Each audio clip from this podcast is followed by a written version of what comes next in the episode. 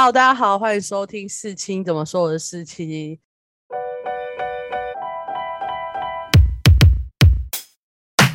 今天我们要录电影心得，然后要一次录两部电影。那因为这两部电影呢，其实看剧名、跟内容、跟简介，就会觉得一定不太好看，所以我就两部一起讲。然后因为我觉得我自己也讲不出个所以来，所以我就找了一个人来陪我聊这两部电影。我们欢迎鱼肚。Hello，大家好，我是鱼肚。好，那我们要讲两部电影呢，就是最近 Netflix 上的一部是《解禁男女》，然后另外一部是 AI 爱情故事。那这两部我明显就是感觉不会太好看，但是我来看的原因呢，真的就是因为有情怀的部分，就是情怀的部分最大的应该就是 AI 爱情故事，因为它是马里奥跟平彩那继《初恋那件小事》之后的再一次合作，我不知道暌违几年，十几年了吧，对吧？有十年，有十年，有十年大概十一二年哦。因为我记得好像是零九年我看的、欸，我而且那时候我还不是看台湾的版本，我那时候就是他刚出就看，然后我还是看土豆网的翻译欸、你听到土豆网就知道是多久以前的 电影了。然后为什么会看呢？主要是因为我们两个都很喜欢初恋那件小事，但我的疯狂程度没有鱼度那么高。我们来听看鱼度有多高。我就是浪漫情怀上升的人。哎，不是那，你你国国小国中那时候不会就是把自己带入到女主角那个角色？哎、我认真跟你说，嗯我从小到大看各种剧，我都在磕 CP，我从来不会把自己带入任何一个。不是，可是他的那一部剧的场景设定是在国中、高中，然后在我们那个嗯年代就很少这种国国高中青春校园片。对这种，因为大家觉得台湾以前看那些年，然后看我的少女时代，就觉得台湾可能以前青春电影很多，但真的没有。在台湾出现这两部电影之前，我都在看泰国的青春电影，就大家还在看泰国鬼片的时候，我都在看泰国的青春浪漫电影，因为很好看。真的就是对，在台湾的爱情、青春的爱情电影出来前，我都是在看泰国的。对，而且那时候大家都不知道对，大家都不知道。而且以前爱泰国的爱情电影就是什么下一站你好还是什么之哦，下一站说爱你，然后有一个是再见你好，下一站说爱你很好看，超好看。我好像是先看了下一站说爱你，然后再看了你好再见，然后再看初恋那件小事，而且都好像是看、嗯先看下一站说爱你，然后再看初恋那件小事。如果大家那个时代没有被各种鬼片迷惑的话，你就会发现泰国的爱情片超好看。但是一开始你要先适应一下，就是你真的听不懂泰语在讲什么。而且你知道，就是小时候我看这些片，不是我嗯自己找的，是我妈租给我看，就是 你妈是给你正版 DVD 哦？对对对，就是那个时候，我妈我记得我妈租了一套泰国的爱情影集，就是那种狗血的八点档，叫什么《出逃公主》，然后还在嗯里面学成语，因为它就是中文的配音。但我觉得泰国的剧还是很荒唐，就是它就是都很到现在都很荒唐，但它的对爱情电影就没那么荒唐，对，蛮朴实的。反正就是开启我对于原来哦，原来泰国片可以这么好看，不然之前都会想说是看那种什么欧美什么辣妹对国澡对对对那种，对对对对对，但这部我们讲的 AI 爱情故事也是泰国电影，对，但我们刚刚讲的所有的优点它都没有，它就是它就就是像泰国影集一样荒谬。它是一个荒唐的泰国故事，它就是很早期的故事架构。它故嗯事就是讲 AI，就是在一个未来的世界里面，每一间大楼它都是由一个 AI 所掌握的。那那 AI 它就是可以切换它的个性或是模式。那通常他们都会把 AI 切成一个比较人性化的模式，所以就是你们可以跟它对谈，比较像朋友。那你就可以想，每栋大楼都是一个 AI，所以他们其实每栋大楼的网络是可以连接的。你有什么事情都直接可以跟那个 AI 讲，它就会帮你处理啊。它服务整栋大楼，对，它故事架构是这样，听起来也没有很荒谬，我觉得这还好，这可以接受嘛，对不对？但是我刚刚说它是一个偏人的 AI，也、不能嗯这么讲，因为 AI 就是人工智慧就是人嘛。它反正就是个比较像你朋友的 AI。它故事就是讲女主角上班的那栋大楼的 AI 叫阿道，他突然有一天发现他爱上女主角了。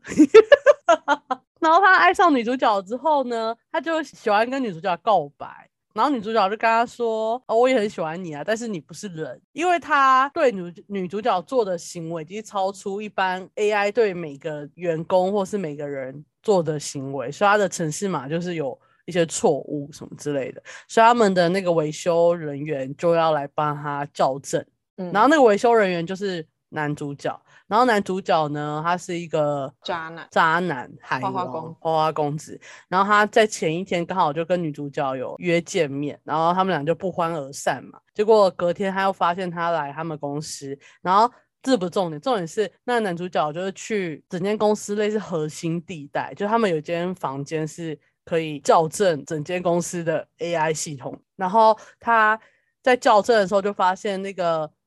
阿道，就是这栋大楼的 AI 就会一嗯直进入那个女主角的房间，然后他就跟他说这样不对好可怕哦。可是这就这样啊，他进入的意思就是因为他们讲出来之后又觉得很可怕，就是一开始觉得还好，现在就想说，我靠，他二十四小时随时盯着我，哎，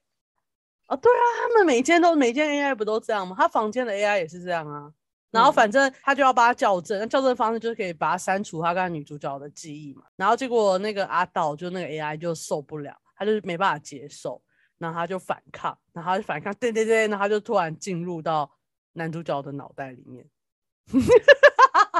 你有没有觉得自己讲出这段话超级荒谬？我说，我刚刚觉得最荒谬的一段话就是那栋大楼的 AI 爱上女主角，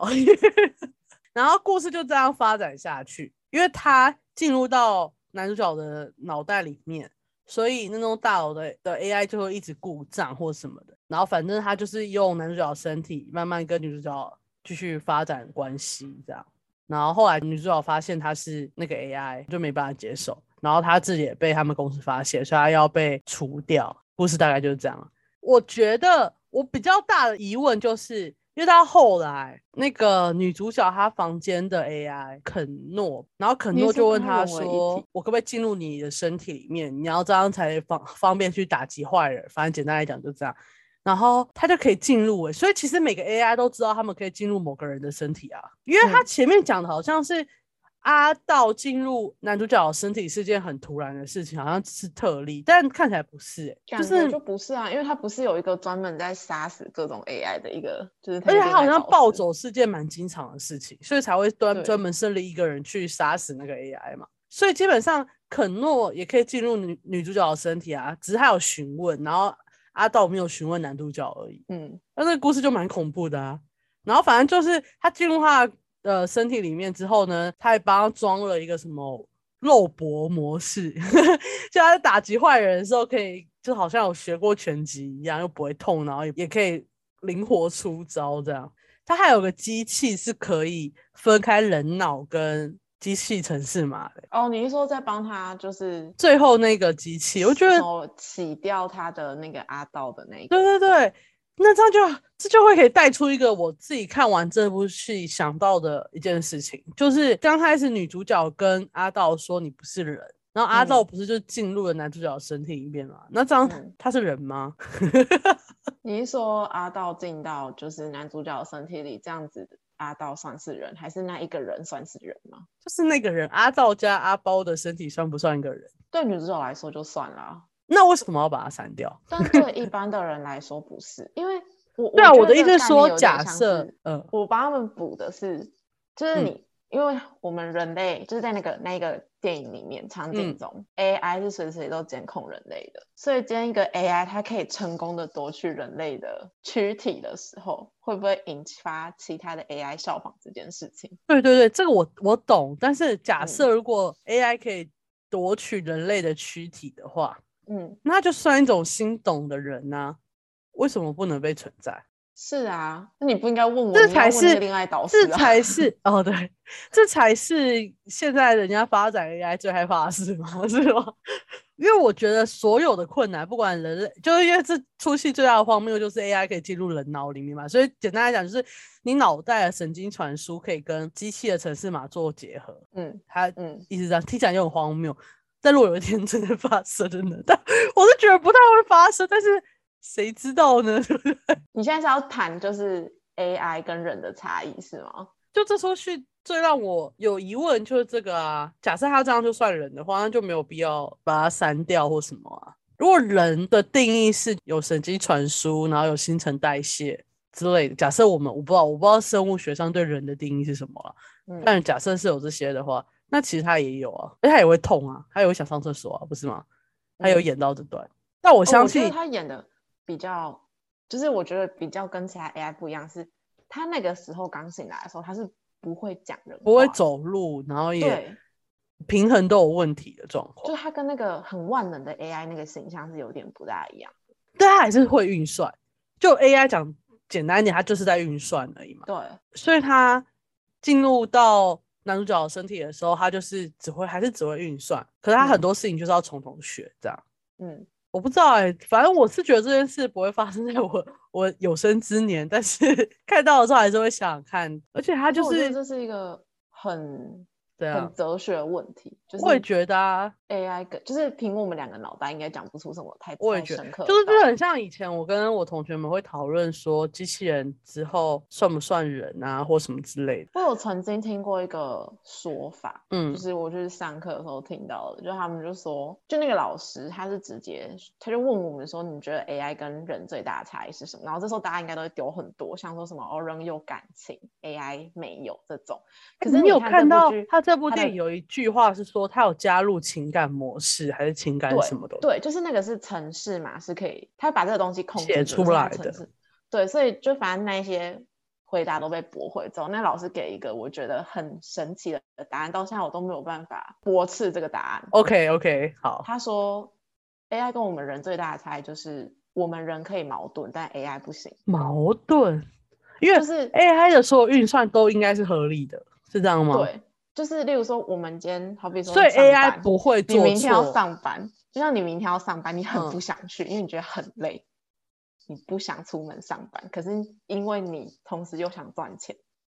所以你还是会想说啊，我出门上班，即便我非常想不想出门上班。应该不是这样讲，应该说它其实这就是 AI 一直被称赞的最大原因，就是它不会做错，因为它的运算都必须要合理才能持续下去嘛。所以刚刚你说要不要上班这件事情，他就会评估自己的疲累程度跟他缺钱程度，然后做出一个要不要去上班的结论。对，但是不会有那个可能人就是会，他真的很缺钱，但是他又真的很不想上班，他就不会去上班。嗯，可是 AI 可能会觉得缺钱这件事影响比较大，就看给他的权重比它可以差算出来，，对，就那个权重人没。办法算出来。人就是看情绪做事嘛，但是它也不完全是情感层面啊，因为如果是呃，因为我觉得情感这件事，如果你要拆解的话，就是你脑中就例如开心这件事情，开心嗯。会有很多种反应，那他你只要把这种这些反应都写进去那个城市里面，然后你跟他说怎样会让你开心，其实 AI 能做出跟你一模一样的嗯情绪嗯反。应啊。如果假设我们外显的东西叫情绪，那里面那些运算反应就在我们脑中就是这样运算的啊、嗯。难过会哭，开心会哭，那他就会看像开心到什么程度，可能几趴会哭，可能他可能他的反应就会很自私化，就是嗯。我开这件事让我开心的程度是九十五趴，那九十五趴永远都只会哭，但我们可能九十五趴可能会开心的大笑，不一定会哭这样，对对，可是他还是会让你感觉到他是有情绪的人嗯，啊，这样我每次到后来就觉得没什么区别啊。就其实我不觉得，我不如果你要区别这件事的话，你的意思是说是矛盾，然后我的解读是会不会做错事，然后所谓做错事就是感性会不会大于理性嘛，才能区别人跟可是我觉得也不一定。感性大于理性，就是一个做错事的感觉。哎呦，这好难讲哦。对啊，因为但但好，就这样讲好了。如果嗯每一个 AI 的那个程序码设定都是一样的，好比说我们就是大于九十，你刚刚讲什么低于九十五趴的时候就还不会哭，高一就是我爸就哭。那每一个人是不是会在经历同对所以如果这个 AI 一样的情，每一个 AI 会有同样的，但不可能 AI 永远都会是定制化的啊、你知道，就是 AI 不是就是会收集别人跟他的反应去进行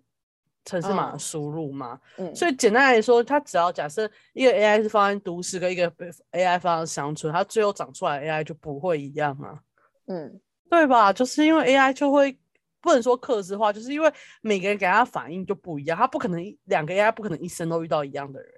对，我输入的东西不一定会一样，他可能出厂设定就会帮你设定差个零点零五，零差零点零五可能就会影响到他一生的所有决定了、嗯，那他就很冷啊，那就没什么区别吧。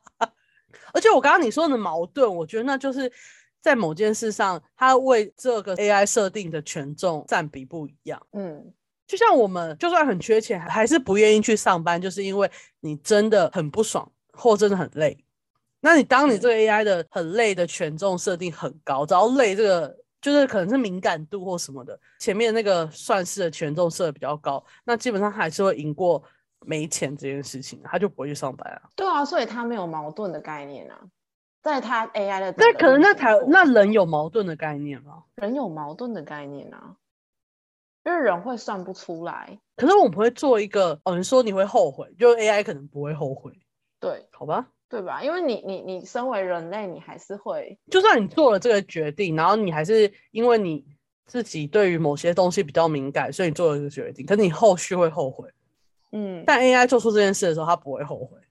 嗯，他就是做了，OK，好，这这我觉得矛盾我没办法接受，去调整但他的互动的那个标准这样子。但矛盾我没办法接受，但是后悔我接受。哦，好吧，哦我们干嘛讨论这么哲学的东西？这部烂电影不值得我们讨论这么哲学的东西。而且我其实觉得很荒，你不觉得这整部电影看下，你会觉得它的那个 AI 大楼根本就不可是我觉得 AI 大楼就是现在会做得出来的东西啊，只是没办法那么就是你根本就不需要，就如果你够聪，人类够聪明，是不会把一个大楼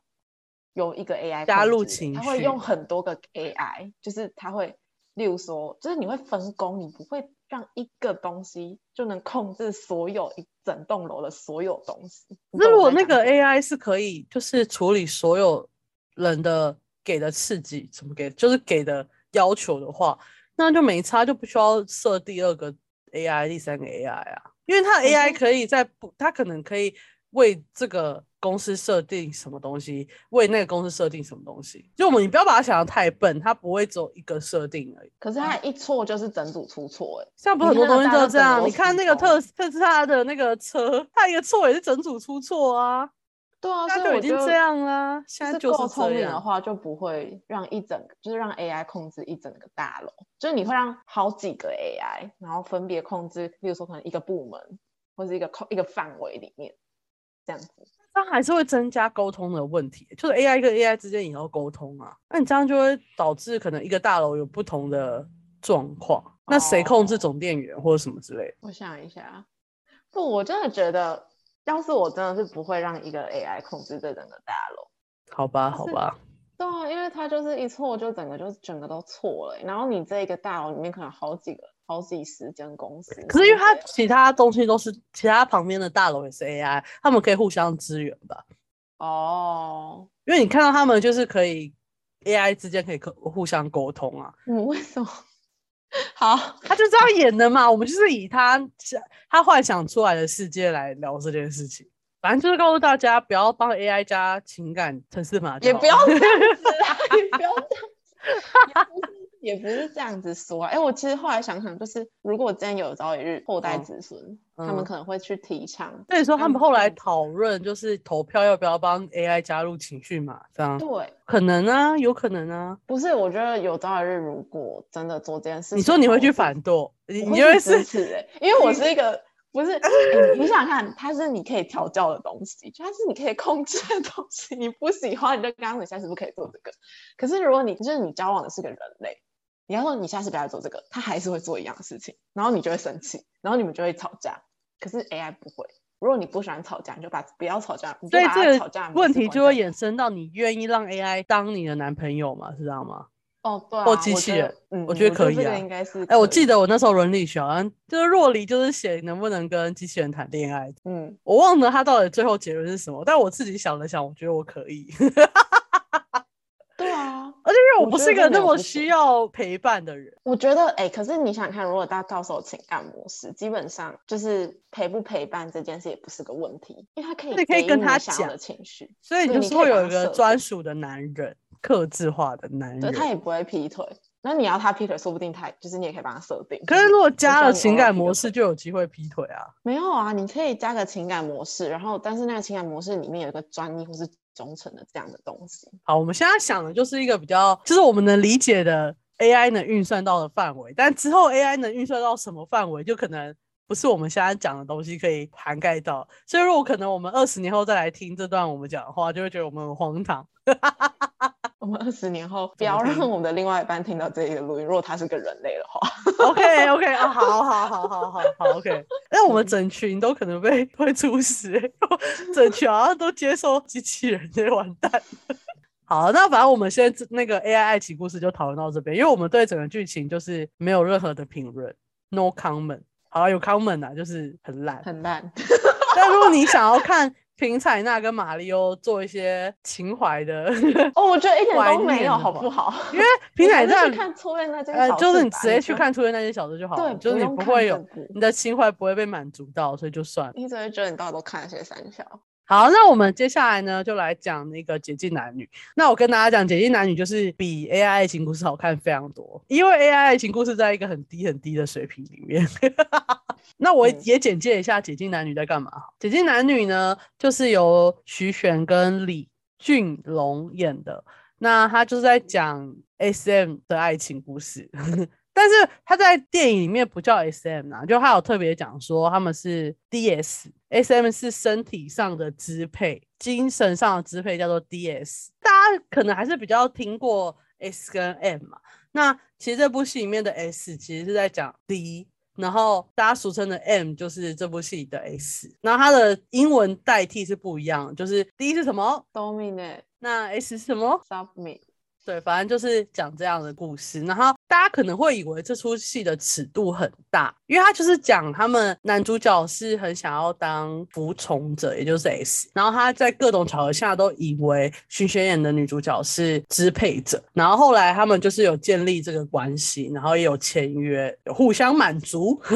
然后因为大家都说。在这个 DS 关系或是 SM 的关系下面，恋爱关系是很难并存的。反正后来徐学演的女主角就是喜欢上男主，然后他就跟男主角告白，就是想要跟他发展恋爱关系，但是男主角就拒绝他，因为男主角有前一任的创伤。故事就大概是这样。基本上我觉得他前面演的很好，就是前面剧情的安排都很好，然后大家不用担心，它不是一个尺度非常大的电影。我觉得没有很大，你呢？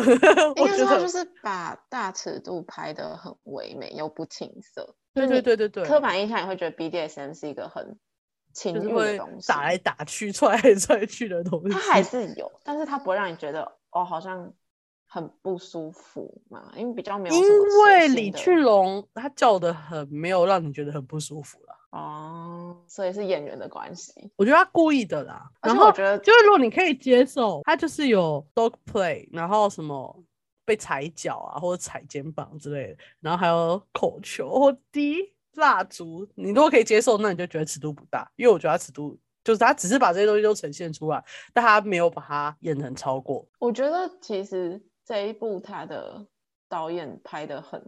就是真的那个运镜，我觉得非常的不像是一般我们在看十八禁电影里面拍那种运镜。它其实不是十八电影，它就是一个爱情电影。对对，我你知道我我一直很期待，我知道他就是直到这一部片结束的前一秒，我都在期待着徐玄会不会有床戏，因为想说哇，曾经的少女对对对大家觉得 S M 都会有床戏，但他这出剧没有床戏，就完全没有。他们就真的是精神上的支配。男主角就跟他说：“我我不会对你做做什么事情，我对你没有兴趣之类的话。他不是这样讲啦，他只是说就是不是那方面的这”样。对对对对，嗯但要发展那方面也可以，因为他们写的合约有规定到这件事情。嗯，反正他就是有把那个 DS 的关系怎么建立有写，就是他们会制定规定嘛，那你就要签约，然后要约定什么安全爱好啊，支配者会给服从者一些专属的小物。哎、讲到这个，你有就是看过徐选的私生活吗？我讲真的，就是如果你就是大家可以接受你刚刚讲的那一些什么 dog play 什么的，就是基本上这边的尺度甚至还比私生活的小。我这我是这么觉得，因为私生活它是一个很纯粹、很底层的人，他做所有事情就是不是你认为徐玄应该会做的事情。不是我说情欲的部分，我知就道，是我知道啊，嗯嗯，就至少那边还有一点床戏的味道，这里是 完全没有。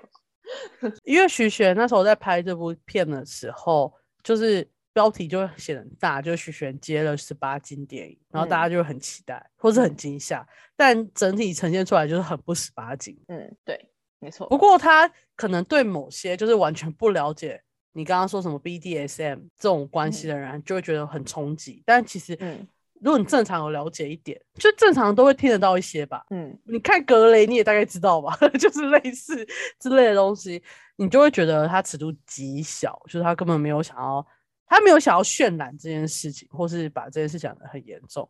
他这出戏的最后的结论就是，我们都在寻找，然后愿意接纳假面下你我真实样貌的对象，只要不放嗯弃希望，就能找到最珍贵的人。所以他就是跟你说，就是每个人有不同的倾向，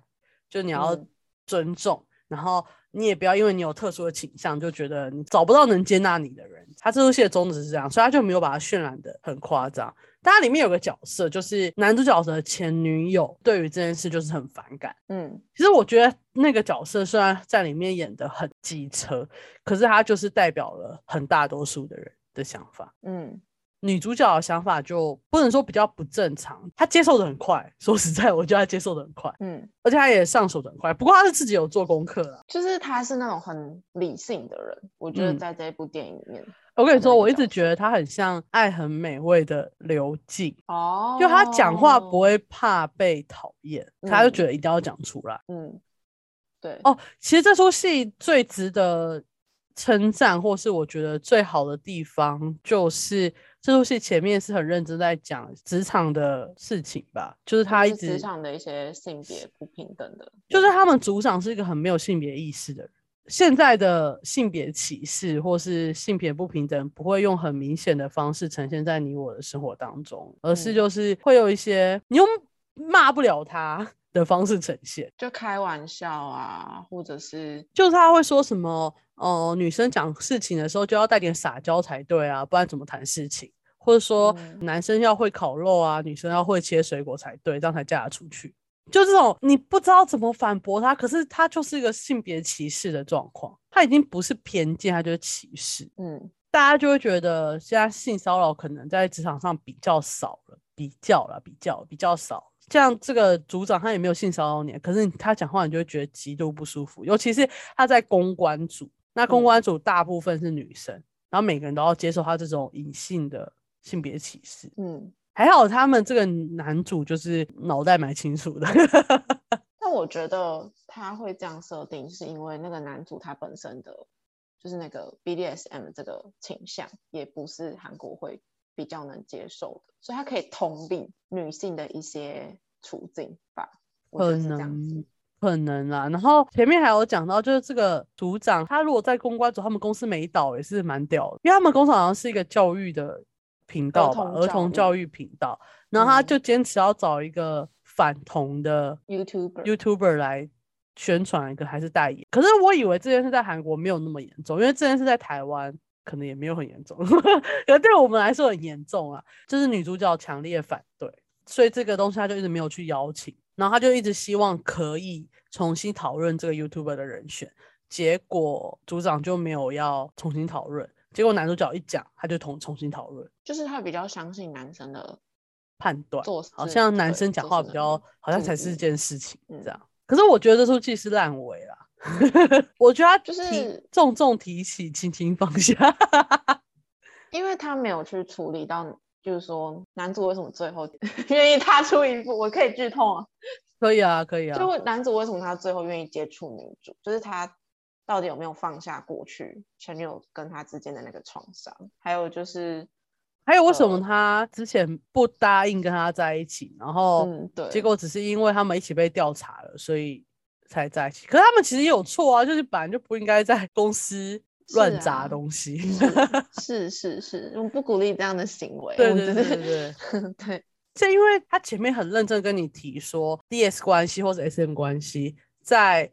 恋爱关系里面是会有一些冲突或什么，可他其实没有演到这段，他没有讲原因，对，也不是没有讲原因，他他其实也没有演到冲突有多大，或是会产生嗯什么。什么样的就因为我觉得好的剧本就是你可以让大家知道有这个冲突，但你又感嗯不知道哪一方是坏人或好人。我觉得他还是想要嗯拉回那个感情这件事情，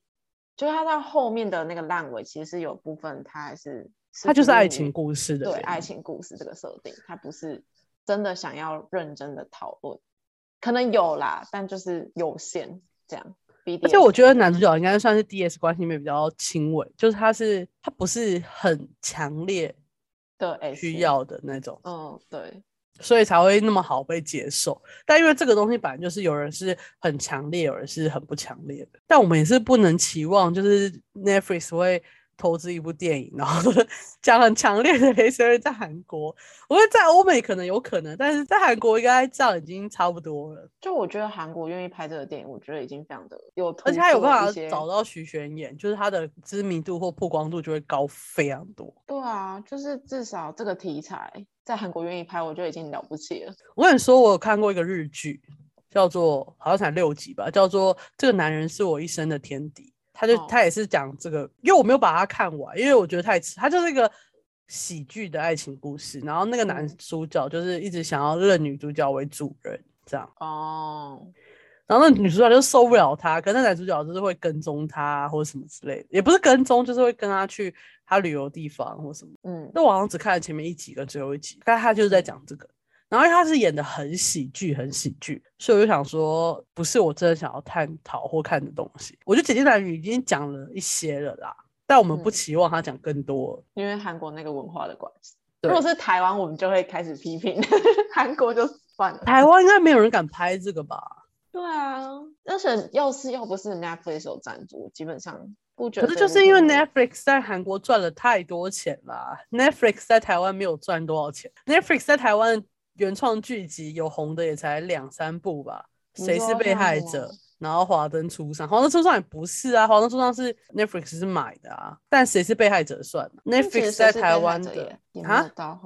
有算说红啦，算红，因为我们之前那个什么追梦者就没人看啊。哦，对，但我其实都有看。那我就期望就 Netflix 在台湾的原创剧集可以赚多一点钱，这样我们就可以看到各种新的剧。